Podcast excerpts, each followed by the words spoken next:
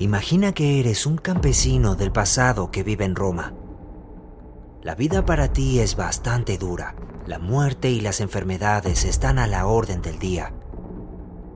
Las personas están hacinadas en barrios marginales de ciudades que huelen mal y están gobernadas por hombres violentos. Lo único que puedes hacer es intentar sobrevivir. Hoy estás en el templo local ofreciendo sacrificios porque sabes que si quieres sobrevivir, necesitas la protección de los dioses. El problema es que los dioses son temperamentales y no estás seguro de si les gustas o no, así que gastas tiempo y dinero en sacrificios, con la esperanza de que los dioses se pongan de tu parte. Es un mundo frío e impredecible, igual que los dioses que lo gobiernan. Pero luego, imagina que sales del templo y ves a una multitud reunida, alrededor de un tipo en la calle. Es un tipo del que has oído hablar antes, es un fanático judío uno de esos que adoran al único Dios verdadero. Eso es lo que se dice. Pero ahora él está hablando de algo diferente, algo que ellos llaman el camino. Te paras y cuando escuchas, te das cuenta de que está hablando de un mundo completamente diferente. El tipo de mundo diferente al que judíos y cristianos invitaron a vivir a griegos y romanos. No es un mundo gobernado por dioses volátiles e impredecibles, sino un mundo que es estable y seguro, que el único Dios creador compartió con nosotros, una visión totalmente diferente del universo.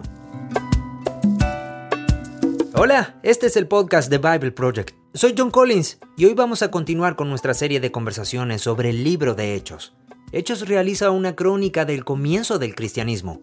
Y cuando comenzó, los cristianos eran vistos como una amenaza.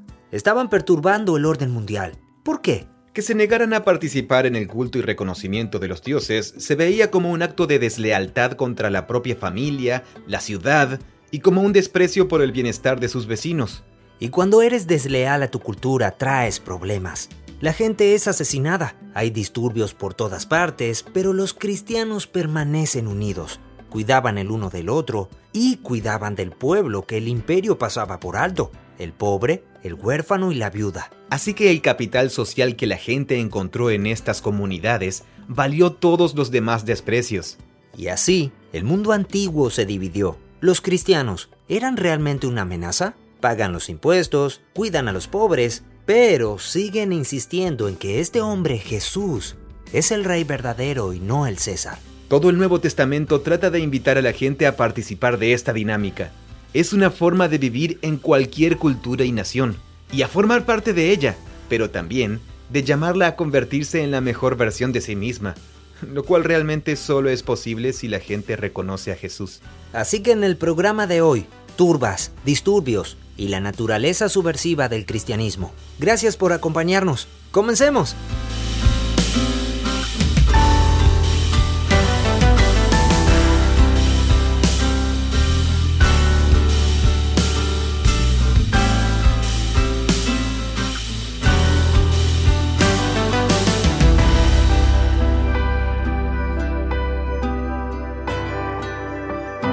Así que estamos hablando del libro de Hechos y en el último episodio hablamos mucho sobre el capítulo 8 al 12 y sobre cómo nos preparan para hablar de la siguiente sección. Los capítulos 8 al 12 hablan sobre ir a Samaria y Judea. Sí, a la región que rodea a Jerusalén. Sí. El personaje clave que se presenta es un tipo llamado Saulo de Tarso, que se va a convertir en el apóstol Pablo. Mm. Saulo es el nombre hebreo, Shaul. ¿Raúl? Shaul. Shaul y Pablo es un nombre griego. Ah. Eso era muy común. Muchos judíos usaban dos nombres. Ah. Es como usar un nombre con el de los del equipo de tu club y con tus amigos y luego tener otro nombre público cuando hablas gente que no ah. es de tu gente. Yo sería Juan en México. Sí, algo así. Pero siempre... o, Jona, porque tu nombre es Jonathan. Sí, pero siempre me dijeron que Pablo era su nombre después de la conversión. Mm, no es así. ¿No es así? Mm, no, se le conocía por ambos desde antes. Sin embargo, Lucas utiliza esto... Ah, ¿Lo usa como un recurso? Como un recurso para marcar su Ah, transición entiendo. de ser un... Bueno, nunca dejó de ser un fariseo necesariamente, alguien que se preocupaba por la historia de Israel o por los pactos. Pero Lucas utiliza eso para hacer la transición de la fase anterior a Jesús y el paso a la etapa posterior a Jesús. Cuando se convierte en un misionero internacional. Así que usa Así un que nombre este es internacional. un nombre Eh, internacional. sí, totalmente. Ah, bien. En la narración. Bien. Entonces, él es un personaje clave. Lucas lo presenta en esta sección de transición del libro de Hechos. Mm. Así que vamos a desarrollarlo, Bien. a hablar un poco de él. Bien. Pablo se describió a sí mismo en una de sus cartas. Habla de su yo anterior a Jesús en la carta de los filipenses y habla de cómo en lo que respecta a las leyes de la Torá era intachable, ¿sabes? Súper devoto. Mm. Usa esta frase en la que dice yo era un fariseo. Así que se identificaba con este movimiento de presión religiosa política. ¿Qué quieres decir con movimiento de presión? Bueno, presión, eh, como un grupo de presión. Los fariseos no eran una institución oficial, eh, son el equivalente eh, en cualquier cultura a un movimiento político religioso hiperconservador que intente que toda la población adopte la piedad realmente apasionada y rigurosa que normalmente solo tienen unos pocos. Por ejemplo, intentaban tomar los rituales sagrados de los sacerdotes del templo y crear una equivalencia en la vida cotidiana de la gente. Entiendo. Así como si los sacerdotes se lavan las manos antes de hacer cosas en el templo, Mm. entonces todo judío debía lavarse las manos antes de las comidas y Ah. antes de la oración. Los sacerdotes hacen este tipo de oraciones de bendición sobre los sacrificios, entonces según ellos, según los fariseos, todo judío debía hacer Ah, este claro. tipo de oraciones antes de la hora de comer. Son celotes. Eh, ¿No? eh, sí, Son- son, celotes. así, Mm. así es como Pablo se describe a sí mismo en Filipenses. Mm. Esto es importante. En Filipenses Pablo dice, respecto a la Torah, fui fariseo. En Mm. cuanto al celo, perseguí a la iglesia. Así que conecta su celo, la pasión, con la supresión violenta de cualquiera que amenazara la fidelidad de Israel a su Dios. Celo. Y esta es una frase de enlace o hipervínculo. Nos está llevando a recordar la historia del primer israelita celote de la Biblia hebrea. Mm. Esta es una buena trivia bíblica. ¿El primer celote? El primer celote ¿El primer celote de toda la Biblia? La primera persona que recibe el Ah. nombre de celote. Ah, A ver. voy a apostar por eh, el libro de jueces. Ah, ya veo. ¿Hay algún juez llamado celote? Mm, No, es un sacerdote. Ah, Y está en el libro de los números, bien. en la Torá. Números capítulo 25. Ah. Los israelitas están en el desierto y se nos cuenta que un montón de personas comienzan a acostarse con mujeres moabitas y que luego adoptan el culto del dios moabita. Eso no es bueno. Mm, Lo cual no es bueno para los israelitas fieles al pacto. Así que allí tenemos una historia sobre un israelita en particular que toma a una mujer moabita y entra en su Mm. tienda para dormir con ella. Y el nieto del sumo sacerdote, Aarón, su nieto se llama Fineas o Finjas en hebreo. Mm. A él esto lo perturba tanto que toma una lanza y los sigue a la tienda y los clava a ambos en el suelo. Y se dice que está lleno de celo Mm. por Yahweh. Así que lo importante es que esta narración se trata de alguien que tiene una pasión violenta Claro. por preservar la pureza y la fidelidad del compromiso de Israel con Yahweh, Mm. su Dios. ¿Este término está cargado de eso? Eh, eso es lo que significa el término celo. Ah, Así que para que Pablo diga, en cuanto al celo, estaba dispuesto a, voy a tirar la lanza. a matar gente. Claro. Te habla sobre su visión de Jesús. Lo veía como una amenaza. Esto te habla sobre la visión del Pablo anterior a Mm. Jesús y de cómo un israelita o una persona judía promedio podría haber visto a Jesús en este movimiento Mm. como una distorsión que engañaba a la gente. Entonces ese es el celo que impulsa a Pablo cuando lo encontramos por primera vez en el libro de Hechos. Claro.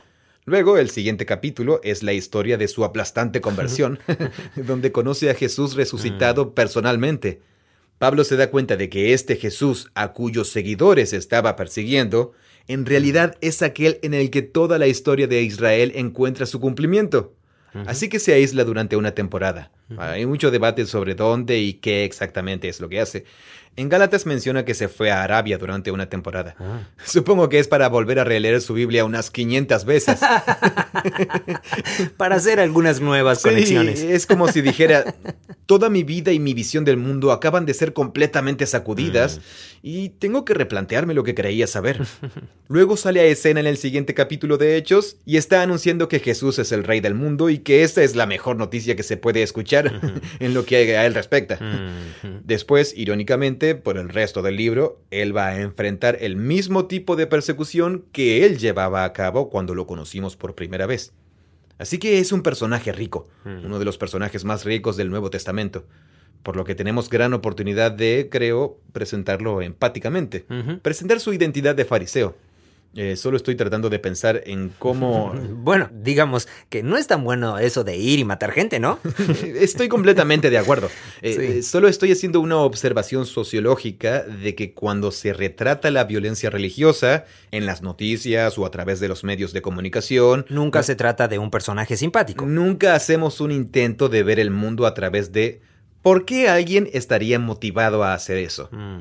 Y el truco es que Pablo a lo largo de la historia nunca abandona su identidad judía. Ah, claro. Para él, lo que él está redescubriendo es, oh, Jesús. Mm. Su profunda convicción es que el movimiento de Jesús y esta familia multicultural del nuevo pacto, esto es Lo que... en lo que el Dios de Israel venía trabajando desde siempre. Cierto. Él va a decir cerca del final del libro, estoy encadenado a causa de mi esperanza en las promesas que Dios hizo a Abraham. Él redirige su celo. Exacto. No solo a la causa de su celo, sino también a la manera de ponerlo Sí, en práctica. Sí, sí, es cierto. De la violencia a la no violencia. Sí, es cierto. En el momento en que se presenta a Pablo diciendo algo del tipo, oh, estaba el Pablo judío y luego se convirtió en un cristiano, Mm, se distorsiona completamente la naturaleza del movimiento de Jesús. Claro. Es un movimiento mesiánico judío.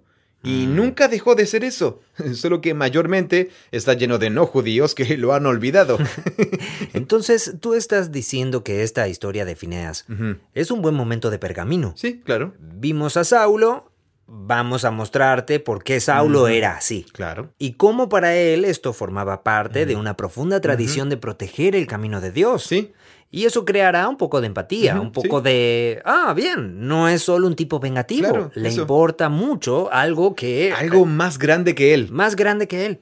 Esto no es sobre odio personal, él está tratando de ser fiel al Dios de Israel. Claro. Y luego, lo que él... Así que en realidad está a un paso. De redirigir ese deseo de fidelidad hacia su encuentro con Jesús. hacia encontrar a Jesús y después se da cuenta de que ha sido parte de un movimiento cuya Mm. pasión por Dios en realidad ha asesinado a la misma persona que su Dios había enviado para cumplir toda la historia. Claro. Y cuando llegas al punto en que ves eso, ah, como que algo así podría hacer pedazos toda tu visión del mundo Sí. y hasta tu capacidad de pensar en cómo discernir la verdad. Wow, amigo, eso es grande. He estado fundamentalmente equivocado en todo lo que creía. Mm, no pero en una... no solo estaba equivocado, sino que al estar equivocado, en realidad me oponía a la misma obra del Dios que digo que amo. no alcancé aquello por lo que luchaba, además de oponerme. Sí, sí. Porque puedes estar equivocado y luego puedes decir, oh, rayos, esta es la cosa en la que se supone que yo tenía razón. Claro. Que es diferente a estar equivocado y realmente oponerte y ser una amenaza para lo que en realidad estabas defendiendo. Correcto. Y solo llegas a darte cuenta de eso Mm. después de haber hecho mucho daño. Creo que los padres pueden identificarse mucho con eso. Oh, Especialmente cuando los niños son mayores y Mm. te das cuenta de algo tipo, mi amor por mis hijos era fuerte, pero estaba saliendo de una manera que realmente los estaba alejando. claro. Ya sabes. Y después llegas a un momento de reconciliación en el que te das Mm. cuenta de eso y dices, Mis motivos eran buenos. mis motivos eran buenos, pero en realidad Estaba es- yendo por el camino estaba equivocado. creando un problema que no quería tener. es decir, cómo arruinar nuestra relación y hacer que me odies. sí, totalmente. Esa es una analogía decente. Mm. Pablo es uno de los personajes más complejos de todo el Nuevo Testamento, aparte de Jesús. Ciertamente tiene muchas páginas dedicadas a él, segundo después de Jesús, en términos de las narraciones y las cartas.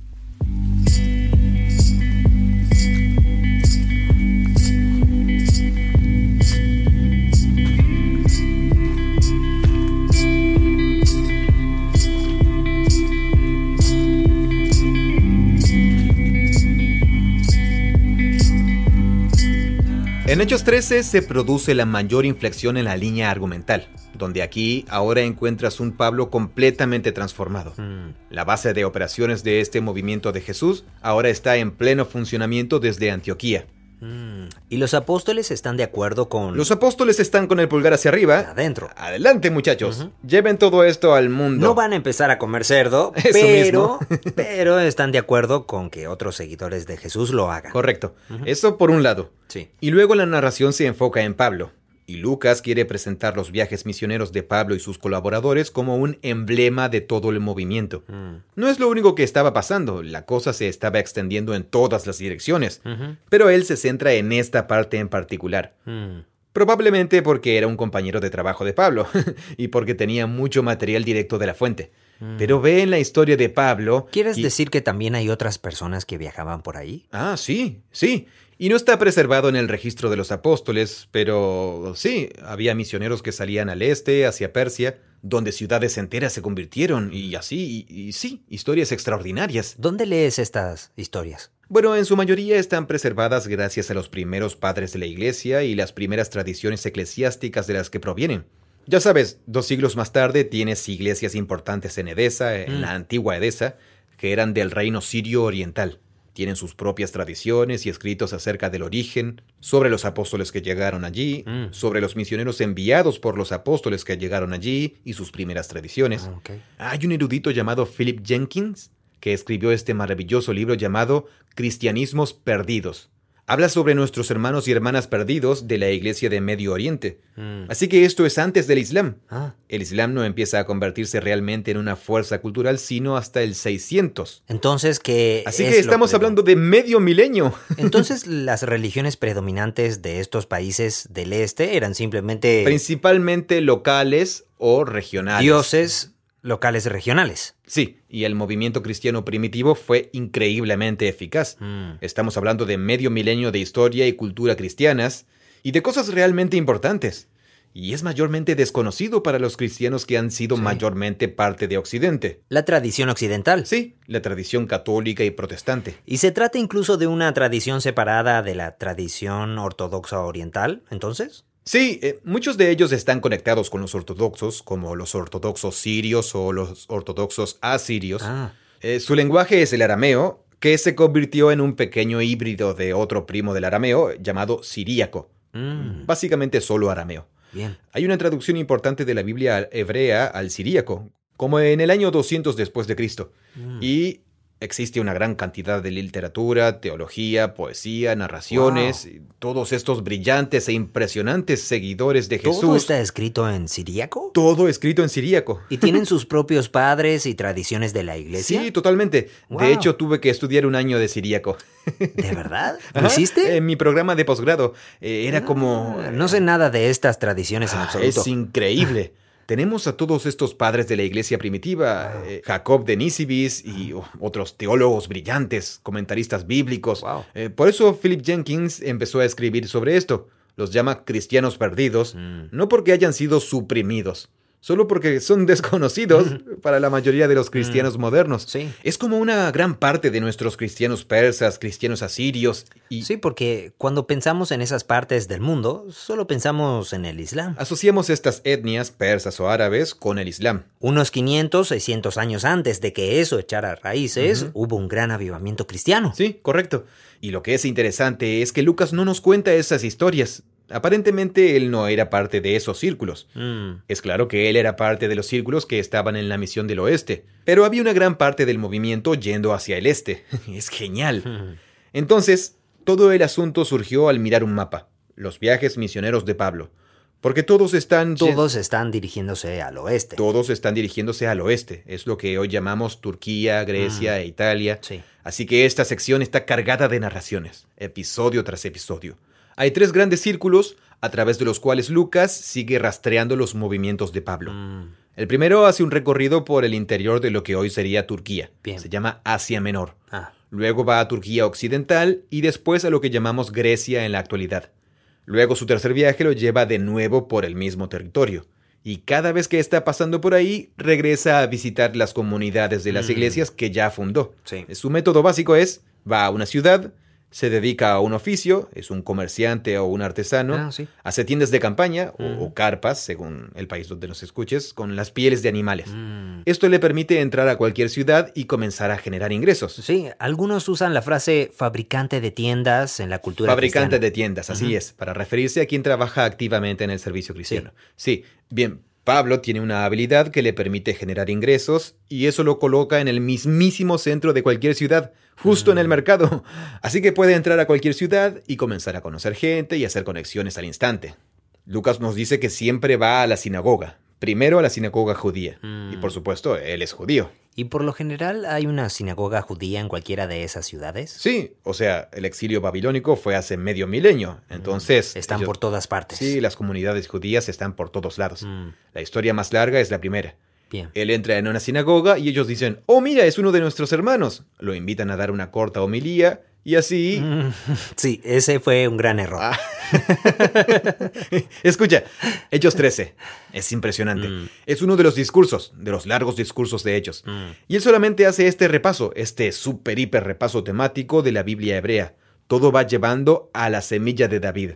Él murió y resucitó como dijo el profeta. Mm. Y son grandes noticias. Sí. Él es el rey del mundo, ¿sabes? Todos se entusiasman, vuelven la semana siguiente, Sí. pero algunos no. Y luego esos algunos terminan expulsándolo de la ciudad y luego siguen cada vez Siempre como... hay problemas con las noches de micrófono abierto. Totalmente. sí, totalmente. Así que luego va a la siguiente ciudad. Mm. En la siguiente, fuera de la ciudad de Listra, lo sacan esposado y lo apedrean hasta la muerte. Mm, ¿Entiendes? sí. Es la muerte de Esteban de nuevo. Claro. Y luego la narración solo dice, los discípulos se pararon alrededor del cuerpo de Pablo y luego Pablo se levanta. se levanta y camina de vuelta a la ciudad. Mm. Vuelve como si nada. y uno queda como, este Wow. tipo está loco. Sí, pero entonces la interpretación de Pablo con el pueblo judío en las sinagogas no siempre va tan mal, ¿verdad? Mm. Va a todo tipo de ciudades y enseña. Principalmente va a las grandes ciudades y luego hace conexiones. Bien. Y lo que Lucas nos dice es que muchos judíos creen. Están tan emocionados de escuchar sobre Jesús. De nuevo, eh, no se trata de que el cristianismo se convierta en algo no judío. Claro. No es eso de lo que se trata esta historia. Se trata de que la esperanza judía se extienda para incluir a los no judíos. Mm, claro. Aquí hay una breve lista de pequeñas viñetas de personas geniales. Tenemos a Timoteo, que va a tener cartas dirigidas a él, que van a terminar en el Nuevo Testamento. Mm, Él es el hijo de una madre judía, pero tiene un padre griego. Así que representa a... Sí, está uniendo la brecha. Sí, representa a todo un estrato de personas en el movimiento temprano de Jesús Mm. a través de las raíces, pero también de las raíces griegas cosmopolitas. Cuando van a Filipos, ah, esta es una de mis favoritas, es Lidia. Ella pertenece a la clase alta, es una persona de influencia, una comerciante de telas púrpura. O sea, de telas caras. Sí, de las más caras. Sí. Telas de la realeza. Mm, Ella vende telas a la clase alta. Y se nos dice que teme a Dios y que es quien invita a Pablo y a Bernabé. Ella es la que crea la conexión. Entonces, ¿es judía? Se nos dice que es temerosa de Dios, Mm, lo que significa que no es judía, pero que se siente atraída por el estilo de vida y del Dios judío. Ah, eso sí. Pero no ha adoptado el paquete completo. Bien. Y como mujer la cosa era diferente porque los hombres podían al menos ser circuncidados si querían. Claro. Si eres griego, podías circuncidarte. Pero para las mujeres significaba simplemente asumir la observación de la Torah, del Sabbat y Mm. de las leyes de alimentación. Bien.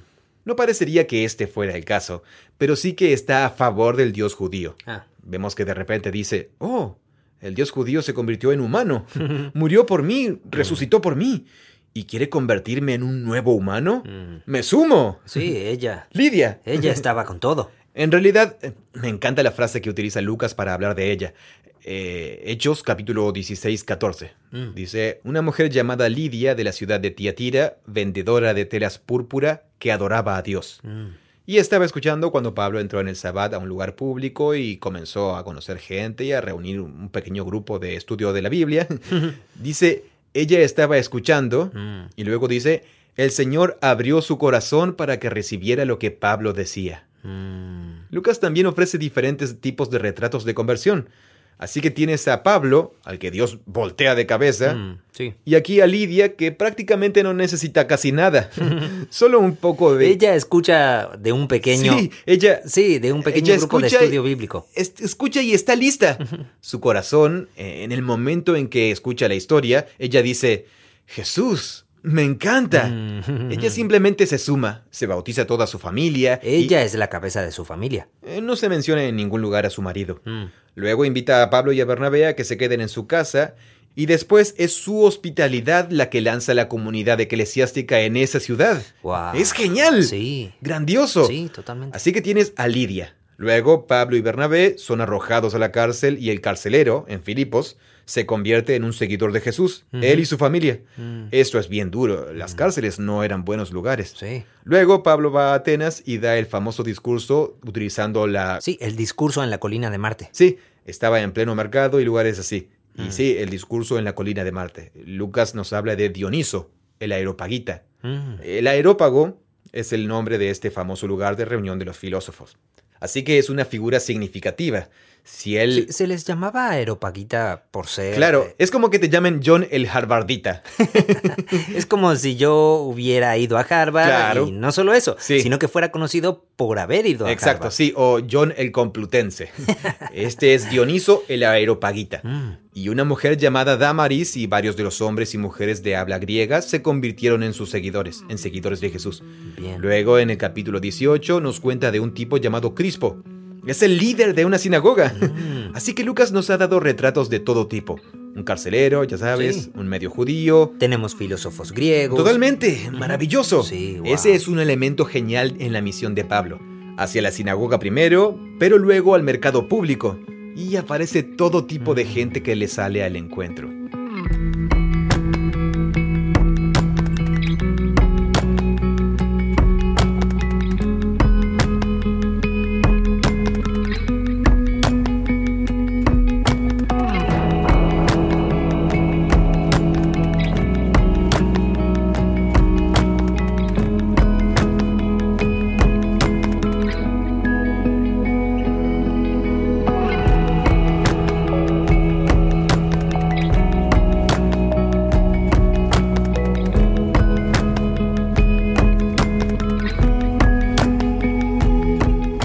Así que todo tipo de personas aparecen de la nada para seguir a Jesús, incluyendo a los gentiles, los no judíos, y esto va a crear un conflicto. Y este conflicto llega a su punto culminante en el capítulo 15. La apertura de Hechos 15. Eh, Te dejaré leerlo. Bien. Tengo el texto aquí mismo en las Ok, a ver. Bien. Aquí dice, Hechos 15. Algunos hombres bajaron de Judea y comenzaron a enseñar a los hermanos. Si no se circuncidan conforme al rito de Moisés, no pueden ser salvados. A ver, entonces, ¿algunos hombres quiere decir algunos seguidores de Jesús? Sí, sí, perdona. El contexto es que esto está sucediendo en Antioquía. Ah, ok. Se trata de cristianos judíos de Jerusalén que llegaron al principal centro eclesiástico de Antioquía Ah, ya veo. y representan la línea culturalmente conservadora. Claro, sí, entiendo. Así que es como decir, chicos, vamos, sumémonos al programa. Seguimos leyendo. Y cuando Pablo y Bernabé tuvieron una gran disensión y debate con ellos, los hermanos determinaron que Pablo, Bernabé y algunos otros de ellos subieran a Jerusalén a los apóstoles y a los ancianos para tratar esta cuestión. Así que genial, sí, chicos, llévenselo a los jefes. Al equipo que juega de local. Vamos a resolver esto. Así que puedes ver cómo Antioquía y Jerusalén se convierten en estos centros simbólicos Mm. para todo lo relacionado con Jesús Sí. y para la iglesia de Jerusalén. Entonces Pablo y Bernabé están de vuelta en la base de la misión. Mm. Así que esto pasa después del tercer viaje misionero, Sí, ¿no? después del primer viaje misionero de Pablo. ¿Es después del primer viaje? Sí, hicieron el primer viaje misionero, Mm. todos estos no judíos que respondieron a la predicación. Tenemos a estos seguidores de Judea que aparecen y están diciendo, Sí. chicos, vamos, todavía no lo están haciendo del todo bien. Claro. Hay algunas otras costumbres. Sí, y representa una lógica. Este es un movimiento mesiánico judío. Cierto, Jesús es el Mesías de Israel. Entonces... Y así es como le muestras tu lealtad. Sí, lee tu Biblia, Pablo. Son las tribus reunidas de Israel las que heredan la nueva Jerusalén. Mm. Si quieres entrar en el corazón y la mente de Pablo sobre este tema en la misma época, la carta a los Gálatas está situada justo en el contexto de este mismo debate. Ah. Hay cierto desacuerdo entre los estudiosos sobre la cronología, si Gálatas coincide con este mismo periodo o si es posterior. Ah, Pablo se prende fuego con este tema. Sí, en, en Gálatas Pablo está Sí. muy enojado con la gente que dice que hay que adoptar la identidad étnica Mm. judía en su totalidad. Que tiene que cortarlo. Completamente Sí. cortar el asunto. Es vulgar. Sí. Pablo se pone intenso aquí. Está furioso. Así es. Eh, él eh, se pone irónico. Tal cual. ¿no? Sí. No es que nada más se está comportando como un idiota. Mm, sí. Es que él es que tiene una convicción tan fuerte Eso. Mm. sobre la abrumadora generosidad del amor de Dios que ve esto como un retroceso. Tiene mucho celo. Este es su celo. Totalmente. Él es el mismo tipo. Es el mismo tipo. Es el mismo tipo que ha redirigido su cuestión. Claro. Entonces, en lugar de matar a la gente, simplemente la destruye verbalmente. Con muchas frases inteligentes. Así es. Entonces, Hechos 15 es un momento clave. Es una decisión revolucionaria donde los líderes judíos, Pedro y Santiago y Juan, quienes están con Jesús y lo representan, resuelven el asunto a través de oración, debate y Mm. abriendo la Biblia. Sí. Los textos bíblicos que Lucas representa como los que cierran el conflicto son el final del libro de Amós, el pergamino de Amós, Mm. Bien. donde está este poema sobre cómo Dios va a restaurar el reino de David sobre las naciones. En el texto hebreo dice sobre Edom, que es Una nación. uno de los estados menores y pequeños al sureste de Israel. Pero las letras que se usan para escribir la palabra Edom en hebreo son las mismas letras que se usan para la palabra Adán, o sea, la humanidad. Mm. Por eso, incluso en la interpretación precristiana y la temprana interpretación judía, Edom se convirtió en este ícono. Mm. El reino de David sobre Edom se convirtió en un ícono del reino de Dios restaurado sobre la humanidad. Así que es ese el texto que utilizan para decir, oigan, Dios siempre quiso traer a los no israelitas a la tienda de David, y lo hizo a través de Jesús. Entonces no debemos hacer de la circuncisión ni de las leyes de alimentos una barrera. Es trascendental. O sea, si eso no hubiera pasado, o si eso hubiera... Habría habido una ruptura total en el cristianismo primitivo. Sí, así que le dan la bendición a Pablo y a Bernabé. Sí, les dan algunas pautas del tipo, hay que decirle a la gente que absolutamente no participen en los sacrificios en los templos romanos. Mm, sí, eso es algo como, esto no es solo sobre lo que comes y lo que no comes. Se convirtió en todo este asunto cultural sobre cómo estas costumbres en realidad te protegen de ciertas formas de vida. Sí, es cierto. Y es muy fascinante. Así que para ellos, ceder en esto era como abrir las posibilidades a más. Y estoy seguro de que muchos estaban asustados, tipo, oh, ahora todos van a ir al templo de Zeus a lo grande y van a estar Sí, tipo, es cierto, tal cual. allí. Así que ellos dijeron, oigan, no vayan a los templos de ídolos y no adopten esa ética sexual que los Sí. paganos tienen. Claro. Solo conserven la ética sexual monógama masculino-femenina clásica del pacto israelita y no adoren a otros dioses. En ese sentido, suena todavía como los diez mandamientos, Sí. pero al estilo de Jesús. Mm, Y bien, es a partir de ahí que este asunto se vuelve totalmente multiétnico e internacional. mm. Se trata de judíos y no judíos que descubren su nueva humanidad a través del verdaderamente humano, Jesús. Claro. Y esto es lo que se convierte en el motor de Pablo. Mm, Él desarrolla su teología de la historia de la Biblia culminando en Jesús como el nuevo humano. Todo esto es del vocabulario de Pablo. Mm. El nuevo humano, la nueva humanidad, la Claro. nueva imagen de Dios, la vida del Espíritu, Mm. la vida de Jesús que se vive a través de su cuerpo. Es del lenguaje bíblico, pero de una forma fresca, él ha adoptado todo este nuevo vocabulario para hacer... Alrededor de Jesús. Sí, para estas comunidades multiétnicas de Jesús. Sí. Y es el lenguaje judío universalizado para recibir a cualquier Ah, humano en cualquier lugar. claro, sí. Es realmente genial. Sí, tal cual. ¿Crees que les enseñaba cómo ser cristianos a judíos y no judíos? ¿Y les daba algunas reglas básicas? sí, sí. sé que hay un versículo donde creo que dice, y recuerda todo lo que te enseñé. Así que parece que probablemente tenían algún tipo de escuela o de curso de discipulado. Sí, totalmente. No tenemos información sobre el contenido básico. Mm. En Efesios, Pablo escribe principalmente a los no judíos y por eso habla mucho. Ah. Seguramente había un curso básico del tipo, aquí está el mensaje de la buena noticia sobre el nuevo humano que vivió y murió Mm. por ustedes para que ustedes puedan convertirse en nuevos humanos también. Claro, sí. Luego, junto con eso, apareció la ética de la nueva humanidad. Mm. Tenemos un resumen de ella en Colosenses y Efesios, en Romanos capítulo 12, en las cartas de Pablo, que son algunas de las declaraciones más densas, y es realmente hermoso. Por lo general establece contrastes y dice, solían ser gentiles, principalmente está escribiendo a los gentiles, Claro. y dice, ustedes eran gentiles, así que ahora son nuevos humanos. Nueva identidad. Casi siempre hablará sobre el sexo, el dinero y el lenguaje, el, el abuso verbal, porque todo ha sido recreado por completo. Claro. Así que, en lugar de mentir, dices la verdad. En lugar de usar un lenguaje vulgar, usamos un lenguaje que es hermoso. Que enriquece a las personas. Y eso hace que la gente tenga pensamientos más elevados y mejores. En lugar de robar, somos personas generosas. Todo ese tipo de cosas. Bien. Y habla diciendo, a ustedes les fue enseñado el camino de Jesús. Este es el lenguaje que utiliza. Mm. Y sí, vemos que Pablo entra a una iglesia, anuncia la historia de Jesús, conoce a la gente en el mercado. Por iglesia te refieres a la sinagoga, ¿verdad? Ah, sí, disculpa. Sí, iba a la sinagoga Bien. o estaba en el mercado y luego iniciaba un grupo de estudio de la Biblia. Bien. La gente escucha la historia y se compromete con Jesús. Sí. Seguramente les enseña el Padre Nuestro, participan de la Cena del Señor, lo Mm. vemos en la carta de los Corintios. Él Sí. dice, acuérdense de la Cena del Señor Sí. y relata textualmente la historia de la Cena del Señor. Sí, claro. Les está enseñando a cantar con el libro de los salmos, salmos, Mm. himnos y canciones espirituales. Así que está desarrollando un nuevo lenguaje de poesía para hablar de Dios, de Jesús y de sí mismos. Luego seguramente aprendían los diez mandamientos, Mm. Pablo apela a ellos un buen número de veces.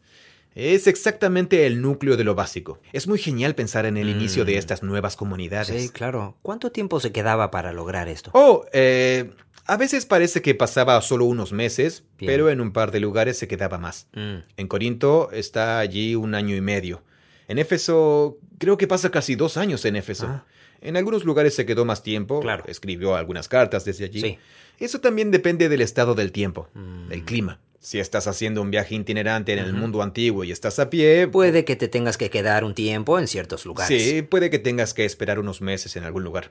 Eh, ¿Sabes? Menciona a Timoteo pidiéndole que le llevara algunos pergaminos y otras cosas. Ah, sí. Probablemente esté pensando en la Biblia. No está llevando una colección completa de pergaminos. Ah, los rollos de la claro. va. Eh, no existían Biblias en un solo volumen. Es una locura pensar en eso. Principalmente las llevaba en la cabeza. ¿Cómo puede ser que estos cristianos vayan por ahí sin una Biblia? ¡Vamos! Totalmente. Y él nos diría a nosotros, Mm. ¿quieres decir que dependes de una versión escrita? ¿Qué les pasa? ¿No se la saben de memoria? Eso es lo que Pablo nos diría a nosotros. Oh, sí, claro. ¿Por qué no se saben los salmos de memoria? Los tengo en mi teléfono. sí. Bien, y ahí tenemos. El conflicto cultural con algunos judíos crece en Hechos 15, Mm. llega a un punto crítico y luego, ¡pum! Tenemos una parte nueva del movimiento. Mm. Después está el choque cultural que se desarrolla en el frente griego y romano. Lucas dedicó muchas historias a esto. Y las puedes detectar fácilmente porque son las historias que terminan con disturbios. Los disturbios siguen a Pablo por Mm, todas partes, sí. una y otra vez, a cada lugar que va.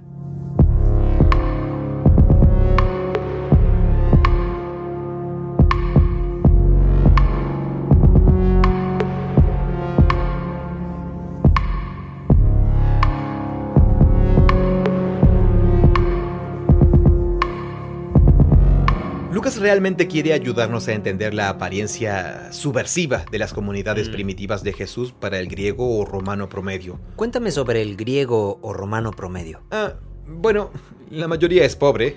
Más de la mitad de la población está en esclavitud o en alguna forma de esclavitud. Mm. Más de la mitad, la mayoría. ¿Lo que significa que trabajaban para algunas otras familias? Sí, lo que significa que son la propiedad de un terrateniente o de un propietario de una finca. ¿Y viven en esa finca eh, entonces o viajan a diario? Ah, dependía del trabajo que tenían. Ah, bien. Eh, Entonces, la esclavitud funciona de diferentes maneras en el mundo romano. Eh, No soy un experto en esto, pero puedes tener una posición social bastante alta y aún así ser la propiedad de otra persona. Ah, Por ejemplo, algunos esclavos trabajan viajando, si Mm. trabajan para al- algún comerciante o algo así, un- una especie de equipo de ventas.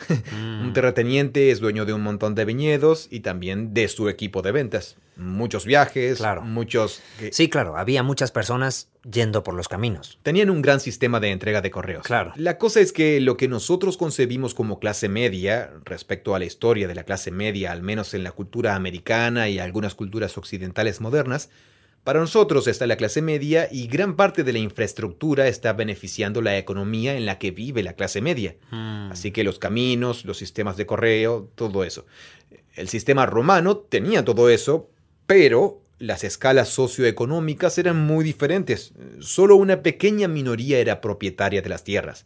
Solo una pequeña minoría vive bien, es libre y es dueña de otras personas. Bien. La esperanza de vida es muy corta, la ciudad huele horrible. Ay, amigo. Ah, amigo, recuerdo leer estos escritos. Existen un montón de descripciones sobre la forma en que olían las Eh, ciudades romanas. Guácala. Horrible, horrible. Sí, eso sí que era terrible. O sea, tenían un sistema de alcantarillado o cloacas, pero algunos de ellos estaban por encima del suelo. Este fue el panorama por gran parte de la historia de la humanidad. Sí, totalmente. Creo que leí una descripción de Londres en como claro, que ellos... probablemente del 1700. Cierto, parecía horrible. Sí, sí, es cierto. Sí. Y por supuesto, he sabido, si quieres saber sobre las alcantarillas en la Francia de París, lees Los Miserables de Víctor Hugo. Igualmente, Solo estoy tratando de imaginarme la sociedad de aquel entonces. la clase baja campesina es la gran mayoría de la gente, Pero están urbanizados, ¿no? pero viven en las ciudades. Claro. Estas ciudades están súper pobladas. Bien. A ver, eres politeísta. Bien. Así que tienes el panteón griego y romano. Sí. Muchos de los dioses han sido transferidos al panteón romano y sumados a la mezcla. Mm. La diosa nacional es Roma, o Dea Roma, que representa al imperio romano deificado. Ah, sí. Es una eh, diosa. Sí, eso lo sabía, sí. Los emperadores son deidades de nivel inferior. Bien. Tienen templos construidos a ellos. Sí. Así que tienes el templo de Zeus en la esquina. Afrodita, Marte, Mamón, dinero, sexo, poder y el Estado son todas las deidades regulares que adoras. Mm. Son deidades de nivel más bajo. Hechiceros, adivinos. No sabes si le agradas a los dioses o no. Tienes dinero, puedes hacerles muchas ofrendas y las cosas te irán mejor. Claro. Y eso es todo. Esa era la vida. Vives mecánicamente tu rutina y es apestoso. sí, totalmente. Sí. Así que es en este mundo que aparecen estas comunidades que parecen judías. Claro. Porque la gente conocía la dinámica de las comunidades judías. Había sinagogas en todas las ciudades. Mm. Tenías una categoría para esas comunidades. Son realmente antiguos, desde hace mucho, no trabajan, En un día determinado. no trabajan los sábados. Nunca los veo por ahí. Son en- bastante morales. Sí, gente muy honrada. Sí. Nunca los veo en ningún templo, nunca en torno a los templos. Sí. No celebran ninguno de nuestros días festivos, pero son vecinos realmente geniales. Estoy feliz de tenerlos como mis vecinos. Son muy tranquilos y puedo quedarme tranquilo si mis hijos están cerca de ellos, ese tipo de cosas. Me fío de ellos alrededor de mis hijos. Claro. Luego llega otro grupo y es multiétnico. Hablan como judíos. Tienen las mismas características. Sí, y tampoco van a los templos, Claro. pero muchos de ellos no comen kosher. Simplemente comen la comida normal. Claro, sí. De hecho, a algunos de ellos los veo caminando a casa con paquetes de carne del templo de Zeus. No rinden culto allí, pero comen la carne del no templo. rinden culto allí, pero comen carne de ahí, ¿cierto? Sí. Y luego siguen hablando de este rey del mundo, crucificado, que es en realidad el creador de todas las cosas. O, o sea, simplemente Y no hay... muy generosamente. Sí, es cierto. Y se cuidan el uno al otro. Cierto. Todos los pobres de nuestro barrio saben que ahora tienen un lugar donde dormir en una situación difícil. Sí. Pero se niegan a reconocer a cualquiera de los dioses y todo ese tipo de cosas. Así que son como judíos, pero muchos de ellos no son judíos. Y no es en absoluto malo o ilegal no reconocer a estos dioses, ¿verdad? Ah, ok. ¿O lo es? Aquí vamos. Ok, aquí vamos. Bueno, uno de mis eruditos de hechos favoritos que mencioné anteriormente, Kevin Rowe, escribió uno de mis libros favoritos sobre hechos, porque intenta ayudar a los lectores modernos a comprender cómo los Ah. griegos y los romanos veían a los primeros cristianos. Genial. Hay otra obra a la que me referiré, pero hay dos libros que son muy útiles si esto es algo que te interesa. Bien. Esto es lo que dice Calvin Rowe en una especie de declaración resumida. Dice, Lucas retrata la misión cristiana a las naciones como un apocalipsis, una revelación de Dios de toda una nueva forma de vida humana. Así, el apocalipsis de hechos. Recuerda, apocalipsis no significa el fin del mundo, Ah, sí. sino Una revelación. Una revelación. Sí, Sí. una revelación de una nueva forma de vida humana. Mm. Dice, esta revelación se la lleva a cabo en la formación de un pueblo, que es la iglesia, Mm. que no se atiene simplemente a una lista de ideas o creencias. Su propia forma de vida supone un desafío a los patrones constitutivos de la vida pagana en el mundo romano primitivo. Abrazar el Evangelio cristiano significaba crear una nueva realidad cultural y desestabilizaba intrínsecamente las suposiciones y las prácticas de todas y cada una de las culturas.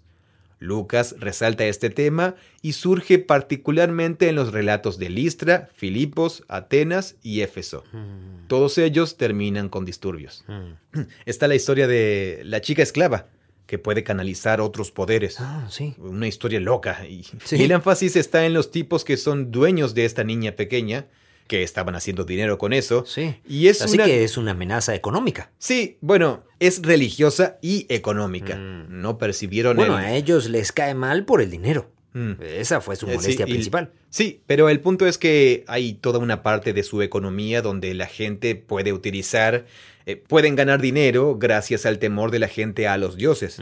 Y entonces ellos piensan, esta es una forma a través de la cual la gente nos da dinero. Ujú. Una chica les hace algún ritual y podemos hacerles creer que así están a salvo. Pero si esta chica ya no está loca, entonces... Sí, este relato se inspira en otros anteriores del Evangelio de Lucas, Mm. en los que los demonios reconocen a Jesús. Sí. Y aquí el espíritu de esta chica que es capaz de canalizar reconoce que estos tipos trabajan para el Dios Altísimo. Mm. Entonces Pablo se enoja mucho. Sí. En Lucas dice, esto sucedió durante muchos días, que ella le grita a Pablo constantemente en el mercado cuando pasa. Mm, sí. Él solo está tratando de hacer su tienda para ese día y contarle a la gente sobre Jesús y esta chica loca le sigue gritando. Dice, él se enfadó mucho y se volvió y dijo, te ordeno en el nombre de Jesús que salgas de ella. Y eso es lo que pasó. Sí. Cuando los amos vieron que ya no podrían ganar más dinero, agarraron a Pablo y a Silas y los arrastraron al mercado. Y luego mira su acusación. Estos hombres están sumiendo a nuestra ciudad en la confusión. Son judíos. Eso es lo que dicen. Mm. Esa es la única categoría que tienen. Correcto. Y proclaman costumbres que no nos es lícito aceptar ni observar, puesto que somos romanos. Mm. Entonces, este es mi otro libro favorito sobre el movimiento cristiano primitivo y cómo era percibido por los griegos y romanos. Es un título increíble escrito por un tipo llamado Larry Hurtado. Mm. Se llama Destructores de los Dioses, la distinción de los primeros cristianos en el mundo romano. Wow. Así que dice, el cristianismo temprano carecía de cualquiera de las cosas que normalmente constituían la religión en el mundo romano. No hay santuarios ni templos, por lo tanto, ninguna estatua de la deidad, ningún altar, ningún sacrificio y ningún sacerdocio. Esto era totalmente extraño en una cultura saturada de templos y dioses, y negarle el culto a los dioses era efectivamente negar su realidad. Mm. De nuevo, piensa en lo que Pablo, eh, en cómo es presentado en estas historias. Continúa. La retirada de los cristianos recién convertidos de la omnipresente veneración de los dioses en público y en los ambientes familiares habría sido vista como abrupta, arbitraria, injustificada y profundamente preocupante. Piensa en la dinámica de la familia, Sí, claro. ¿verdad? Sí. Todos estos dioses gobernaban áreas de la vida humana y de la propia familia. Tienes tus dioses ancestrales. Esos son los dioses de la ciudad, los Mm. dioses patronales.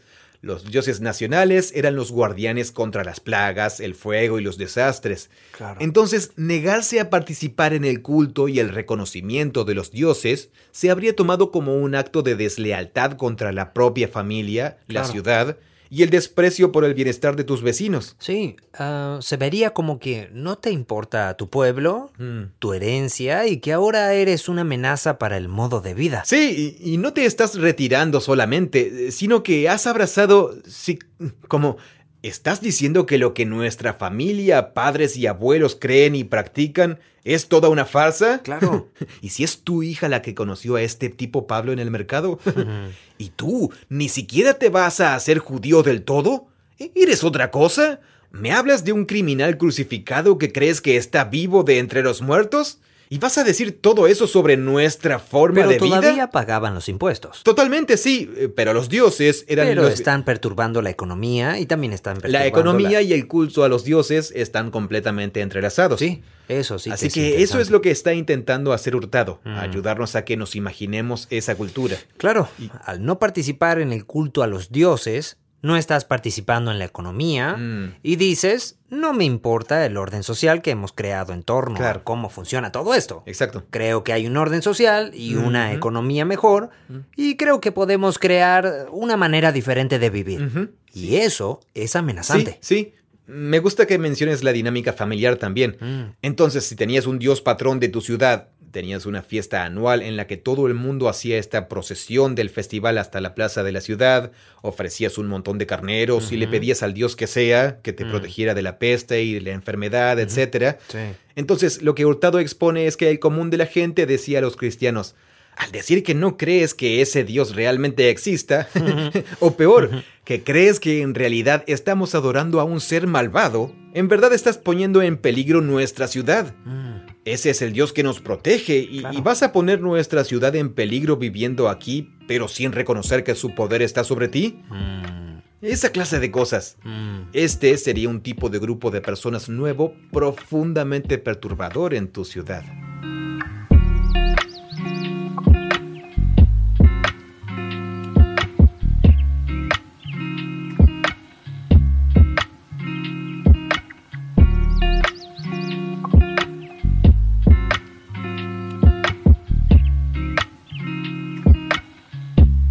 Así que ese es uno de los frentes. Bien. Por eso, cuando Pablo va a Atenas, pasa algo similar. Mm. Ellos dicen, ¿qué? Él entra y simplemente trata de hablar de Jesús y la resurrección, y ellos dicen, Mm. "Eh, ¿qué está diciendo este charlatán? Promueve Mm. dioses extraños. Eso es lo que dijeron. Sí. Y eso es algo muy peligroso. Tenemos nuestro panteón. No te metas con eso. Nos protegen. Sí. Zeus no necesita un nuevo vecino. ¿Quién se cree que es este tipo que entró en Atenas y piensa que Jesús es Dios? Claro. No es solo religión, es religión, política, economía, todo junto. Sí. El disturbio en Éfeso en el capítulo 19 es, un- es una larga historia y de nuevo ocurre a causa de los ídolos. Se nos presenta a un platero, Demetrio, Sí. que ganaba dinero haciendo pequeñas estatuas de plata, De Artemisa. de Artemisa o Diana de los Efesios. Mm. Así que reúne a todos estos otros artesanos que hacen estatuas de ídolos y da el discurso.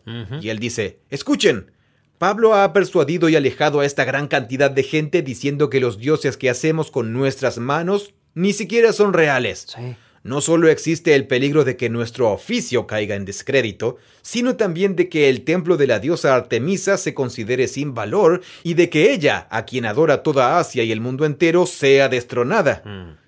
Puedes ver la amenaza ahí. Sí, claro. Y todo lo que Demetrio tiene que hacer es dar ese discurso y de repente... Les dan el punto neurálgico. Totalmente. Sí. Miles de personas quieren a Pablo colgado de una cuerda y llenan un Mm, teatro. No te metas con su forma de vida. Durante horas están por ahí marchando, sí. gritando, y Pablo quiere ir a dar un discurso, es el siguiente párrafo, y sus amigos tuvieron que retenerlo. Pablo está loco. Totalmente. Me hace preguntarme, ya sabes, si eso es en lo que te metes al jurar tu Mm. lealtad a Jesús. Eso es intenso. Sí, ¿Por qué harías eso? claro. ¿Por qué crearías todo ese conflicto? ¿Qué era tan convincente sobre lo que Pablo estaba diciendo? Mm, Sí, es cierto. En realidad, Larry Hurtado tiene otro libro. Se llama en inglés algo como ¿Por qué rayos alguien se convertiría al cristianismo en los primeros siglos? Ese es el título del libro. ¿Ese es el título? Sí. Esa era mi pregunta. Sí. ¿Es todo un libro? Claro, sí, es un pequeño conjunto de conferencias que él daba. Su argumento es este, eh, en las primeras comunidades cristianas, eh, es curioso que, aunque las cartas de Pablo ahora molesten a la mayoría de la gente moderna cuando habla del matrimonio, Ah, sí. en aquella cultura Era muy progresista. era súper progresista y liberador, porque los hombres eran responsables al igual que las mujeres de la Mm. integridad sexual. Claro. El doble estándar era que la mujer... Si las atrapaban cometiendo adulterio, estaban en sí, problemas. Estaban en problemas. Sí, Pero los hombres podían hacer lo que querían, Mm. se los animaba a hacerlo. sí. Y así en estas primeras comunidades cristianas están formando a los chicos para que se conviertan en padres y esposos Mm. realmente responsables, Claro. maduros y estupendos. Claro, sí. Algo que ninguna otra comunidad promovía como virtud pública. Mm, Pero los cristianos sí lo estaban haciendo. sí. Las mujeres tienen un estatus en estas comunidades que es mucho más alto del que tienen en la mayoría de los otros espacios públicos. Claro. Los esclavos y sus amos, ambos forman parte de estas comunidades y comen en la misma mesa. Sí. Esta cosa extraña que llaman la fiesta de amor, ¿cierto? Sí. Los pobres y los ricos Claro. se sientan en la misma habitación y cantan canciones juntos. Estas personas cuidan de sus viudas y de los huérfanos, ¿sabes? Mm, Sí. No hay nada como esto. No. El mundo nunca ha visto algo parecido a estas comunidades. Así que el punto de Hurtado es que en realidad fue la red de la seguridad social en estas ciudades de gente ambulante. Mucha gente desconectada que descubrieron familias, nuevas familias. Mm, claro. Y por eso el capital social que la gente encontró en estas comunidades valió la pena a pesar de todas las exclusiones sociales. Este es su argumento y tiene mucho sentido para mí. Es poderoso pensar en eso. Sí.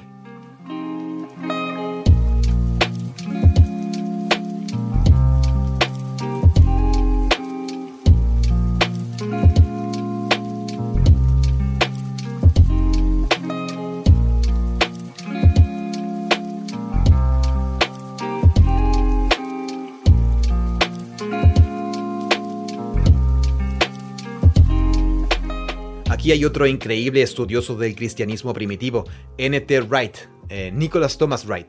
Este es su libro sobre el apóstol Pablo, Mm. pero realmente nos ayuda a entender lo que está haciendo en el libro de Hechos. Bien, Esto es sobre cómo Pablo veía a los ídolos de los dioses romanos y griegos.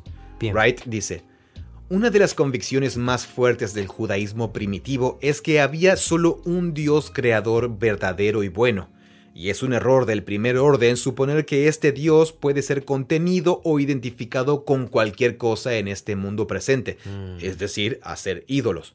Con una excepción, escrita en los estatutos del monoteísmo judío, lo que llamamos los primeros capítulos del Génesis, hay una criatura que fue diseñada no para contener al Dios creador, sino para reflejarlo como una imagen de lo divino. Mm. Y por supuesto, esa es la humanidad. El rechazo radical de Pablo a la idolatría se basaba en la convicción de que no solo disminuye a Dios, sino que también disminuye a los que realmente sí llevan la imagen divina. Esa es una excelente apreciación. Sí, al promover estas estatuas de Artemisa, no estoy reconociendo que aquello que busco ya está reflejado en quién soy, en lo que Dios me hizo. Sí, nosotros somos la imagen divina, Claro. no algo que hacemos. El punto es que dar o atribuir exaltación al honrar a algo que nosotros hacemos deshonra a Dios y deshonra a los Mm. humanos. Claro. Esto es lo que expone en el resto de la cita. Dice, disminuye la imagen divina en los humanos, roba el privilegio de la humanidad y lo deposita o atribuye en otra parte. Los humanos debían ser la imagen de Dios dirigiendo su mundo, en página 1 de Génesis, reflejando en el mundo la gloria y la sabiduría de su Creador. Y la reacción judía de Pablo contra la deshumanización que resulta de la idolatría se vio acrecentada por su creencia de que este único Dios verdadero finalmente ha venido entre nosotros como el ser verdaderamente humano, cuyo objetivo era precisamente rehumanizar a los demás humanos y rescatarlos de la corrupción que se produce cuando se adora y se rinde total pleitesía al sexo, al dinero, a la guerra y al poder. Una vez más, estamos entendiendo que no se trataba solamente de decir, adoro a ese Dios porque creo que es... Lo que estoy adorando es la misma encarnación de la guerra, o, o mamón. Mm. Así que Wright continúa. En vez de invocar a Baco, el dios del vino, o a Afrodita, la diosa del sexo, intoxicándose con licor de sexo, así es como se les rinde culto. Bajemos al templo de la Claro. esquina y hagamos una orgía. Y estás adorando. Esa era la forma de adoración a Afrodita. Claro. Dice, en lugar de invocar a Marte o a Mamón al ir a la guerra para producir dinero, ahora es posible invocar al espíritu del Dios vivo y ser rehecho a su semejanza para convertirse en un ser humano renovado y portador de su imagen. Mm, es tan interesante que adorar a Afrodita sea drogarse con sexo. Entonces, eh, ¿cuál es la diferencia con alguien que todavía está buscando eso Mm. hoy? Mm. No le llamamos Afrodita, Ah. pero creo que es la misma, la misma. forma de adoración. Así es, sí, así es. Por eso creo que es muy útil y es el motivo por el cual los autores, eh, como Timothy Keller, este ha sido un tema importante en su escritura y enseñanza, ayudar a los occidentales, Mm. a los occidentales seculares modernos, A entender que todos somos adoradores de ídolos. Así es. Nuestras vidas parecen idénticas a la de los romanos antiguos. Claro, sí, simplemente no tenemos la misma mitología envuelta a ella. Correcto. En todo caso, se podría argumentar especialmente con el sexo, Mm. debido a la naturaleza de la imagen digital Sí, claro. y la forma en que las imágenes se encuentran en cada parte de nuestras vidas ahora. Mm. Imágenes sexualizadas y, y que hemos deificado la satisfacción sexual probablemente como ninguna otra cultura en la historia de la raza Mm, humana. Correcto, sí. La economía, la seguridad nacional. Sí, la seguridad nacional. Estamos exaltando la guerra o el ganar dinero. Sí. Eso es exactamente lo que hacemos. Totalmente. Eh, y lo llamamos seguridad nacional y lo llamamos ganancia económica. Así es. Básicamente todo lo que nos falta es un ritual de sacrificio animal. Porque Pero- eso lo haría raro. Sí, totalmente. Sí. Eh, Pero en lo que se refiere a dar toda tu vida para pedir enormes préstamos estudiantiles, Mm. a sacrificar tu matrimonio por trabajar en exceso para ganar dinero, Mm. eh, en muchos estratos de nuestra economía, eso está simplemente asumido. Sí. Dejarás el resto de tu vida para ir a vivir a una ciudad capital. Mm. Estábamos juntos cuando alguien lo llamó carrerismo. Ah, carrerismo, sí. Arruinas tu vida, pero, Pero tienes, una gran sí. carrera.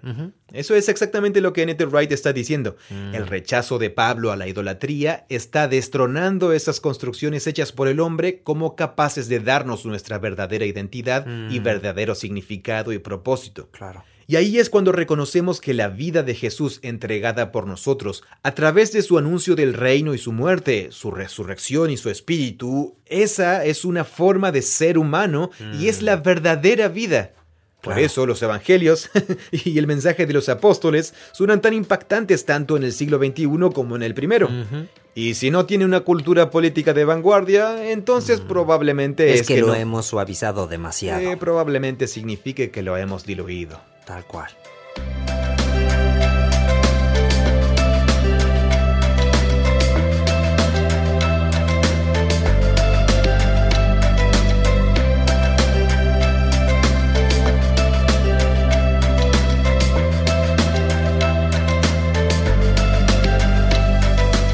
Bien, hablando de política, ese es el otro frente.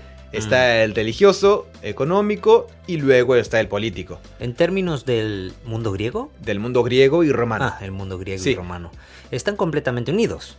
La política es de carácter religioso. Totalmente unidos. Sí. Pero otro tema que Lucas va a destacar es que los primeros cristianos, quienes Pablo encarnaba, podían ser considerados como promotores de traición, de la secesión de Roma o Claro. de revolución contra el imperio. Que eran cosas que la gente hacía. Otras personas. Sí, es cierto. Sin duda la historia en la que se expresa perfectamente es cuando Pablo va a Tesalónica y va a la sinagoga. Eh, Mm. Esto está en el capítulo 17. Él va a la sinagoga por tres sabbat, entonces está ahí durante casi un mes, y está dando estudios de la Biblia, tratando de mostrar cómo la Biblia hebrea trata sobre el Mesías que sufre siendo vindicado y dice, el Mesías en la Biblia hebrea es Jesús de Nazaret. Mm. Dice, muchos estaban persuadidos junto con un gran número de griegos temerosos de Dios y muchas mujeres líderes. Así que ahora tienes a líderes de la ciudad realmente importantes que están jurando lealtad a Jesús, pero que luego se retiran. Claro. Piensa de lo que se están retirando entonces. Mm. Tienes gente muy pública que se retira de todo tipo de... Sí, de los sistemas. Sí, de sistemas. Dice, y entonces los líderes judíos llenos de pasión, se traduce como llenos de envidia, pero es llenos de celo, Ah, bien. Llevaron a algunos hombres malvados de la plaza pública, organizaron una turba y alborotaron la ciudad, asaltando la casa de Jasón, quien era el anfitrión de esos estudios bíblicos. Procuraban sacarlos del pueblo. Al no encontrarlos, arrastraron a Jasón y a algunos de los hermanos ante las autoridades de la ciudad. Mm, Esto sería como el alcalde o el jefe Claro, de policía o algo así. sí. Y esto es lo que gritaban. Esos que han trastornado al mundo, que lo han puesto patas para arriba, han venido aquí también Sí. a hacer lo mismo. ¡Qué descripción! Sí. ¿No dirías eso de alguien que solo ofrece algo como, "Oh, aquí está la nueva filosofía de vida que podrías probar? no describiríamos así a alguien que está poniendo el orden mundial al revés. Tal cual. Sí. Y sigue, Jasón los ha recibido. Todos ellos actúan contra los decretos del César, diciendo que hay otro rey que ellos llaman Jesús. Alborotaron a la ciudad y a las autoridades de la ciudad que oían esto, pero después de recibir una fianza de Jasón y de los otros, los soltaron.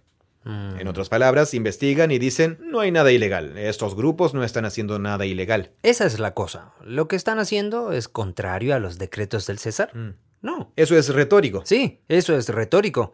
Sí están diciendo que hay otro rey. Correcto, lo que puede ser percibido maliciosamente como que... Y no van a comprar cosas y adorar en el Mm, templo o a comprar ídolos. Claro. Pero eso tampoco es ilegal. Es como si se asumiera que lo harías y simplemente está incorporado en el funcionamiento de las cosas. El orden cultural romano está construido sobre jerarquías de poder muy claras. Mm, Está el semidios emperador, está el senado debajo de él mm, y están todos los hombres. mm. La clase ecuestre, otra cosa algo romano, y luego los terratenientes. Y esto es como el 0,3% de la población. Y luego... Sí, todos los demás. Pero aunque había leyes, no había un castigo legal si un padre molía a golpes a sus hijos. Mm, No había ningún recurso legal si alguien abusaba de su esclavo. Claro. No hay nada. Ah, Pero en las primeras comunidades cristianas, Ellos eran avergonzados públicamente por hacer ese tipo de cosas, ¿sabes? Mm. Te expulsaban de la comunidad. Y era como, ¿qué? Crean disturbios respecto a las estructuras de poder, incluso hasta la cima, diciendo que hay un rey diferente. Mm. Es como decir que hay un presidente diferente. claro, bueno, e- ese es el problema. Mm. Si vas por ahí diciendo eso, haces que la gente se preocupe. Sí. Como si anduvieras por ahí diciendo, oye, hay un nuevo jefe de policía en la ciudad. Sí. O algo así. Claro. Puede que te llamen y digan, sabes que no hay otro, ¿no? Y tú dices, pero sí lo hay. Solo que es este tipo que murió, pero que ahora está vivo. Sí. Y ellos dirían, bien, mejor vete a casa. Así es. Eh, pero esto es lo que Kevin Rowe está diciendo. No es solo que tenían nuevas creencias, diferentes creencias. En realidad formaban estas grandes comunidades que se reunían en todos estos hogares con una forma de vida que encarnaba esta cultura diferente. Sí, como un montón de hippies. Sí, totalmente. Sí. Bueno, eso es todo. Este es el relato completo que Lucas está tratando de darnos en todas estas historias. Mm. Eh, ah, bueno, en realidad aquí hay otra cita. Esta también es una cita de Kevin Rowe. Eh, Me gusta la forma en que escribe. Realmente despertó mi imaginación para volver al libro de Hechos y leerlo de una nueva manera. Mm. Él dice, el carácter culturalmente desestabilizador de la misión cristiana crea la posibilidad de que los extranjeros consideren el cristianismo como una forma de tradición o sedición. Lucas anticipa esta acusación. Esto es parte de la estrategia de Lucas mientras relata el movimiento cristiano. Él anticipa esta acusación y narra acontecimientos que retratan a los seguidores de Jesús en el molde de Jesús mismo. Mm. Recuerda que la inocencia de Jesús fue un tema muy importante Sí, en Lucas. en el Evangelio de Lucas. Mm. Continúa, se les encuentra inocentes de la actividad criminal. Entonces, la figura principal de los hechos que se corresponde con Jesús aquí es Pablo, los cristianos representativos que se encuentran ante el Estado romano y sus agentes. Mm. Así que estos dos temas, el cristianismo como perturbador del orden social y también como inocente de cualquier cargo criminal, crea la tensión que se encuentra en el corazón del programa literario de Lucas que llamamos Hechos. Lucas retrata el movimiento de Jesús como un curso de colisión con el mundo romano. El cristianismo y la cultura pagana son realidades competitivas. Los patrones básicos de la vida greco-romana se disuelven en estas comunidades de Jesús. Mm. ¿Cómo se explica si no el enfado de los paganos de Listra, Filipos y Éfeso?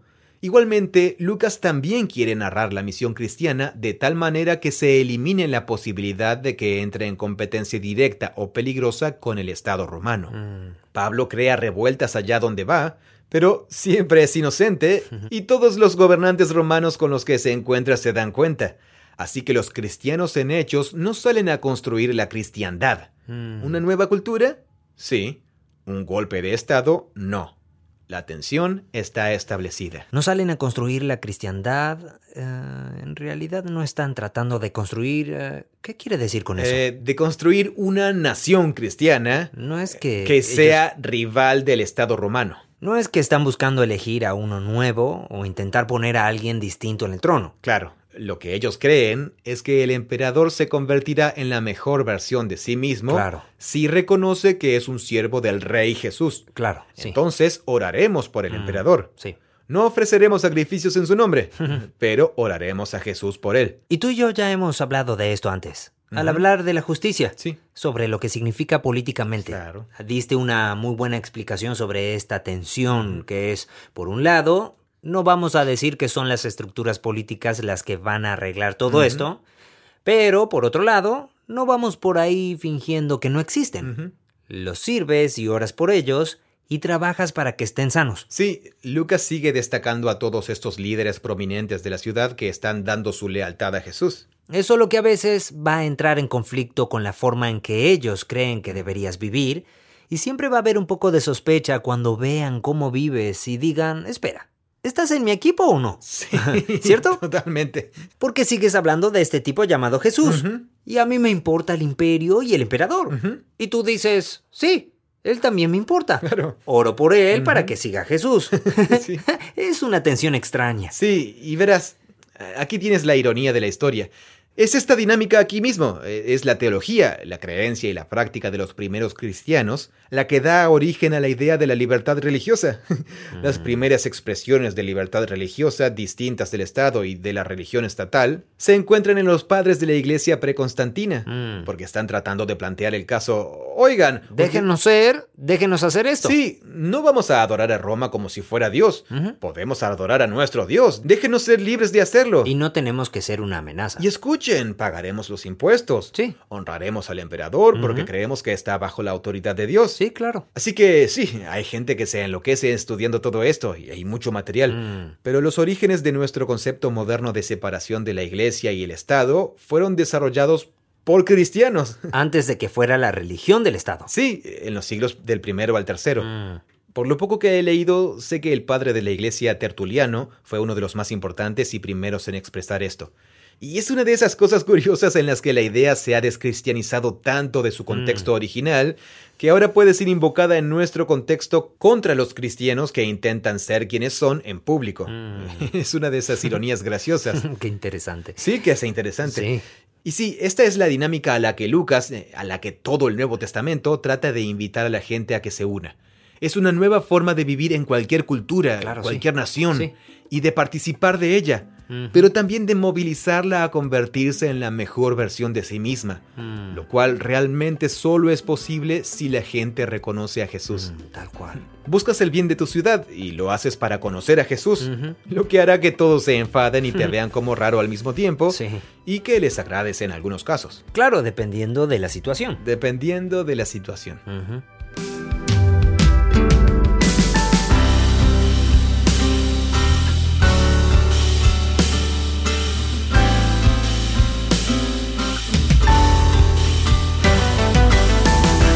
Gracias por escuchar este episodio del podcast. Babel Project es una organización sin fines de lucro, financiada por crowdfunding. Nuestra misión es experimentar la Biblia como una historia unificada que nos guía a Jesús. Somos capaces de hacerlo y ofrecerlo de manera gratuita gracias al generoso apoyo de muchas personas en el mundo entero como tú. Así que gracias por formar parte de esto junto a nosotros. Hasta el próximo episodio.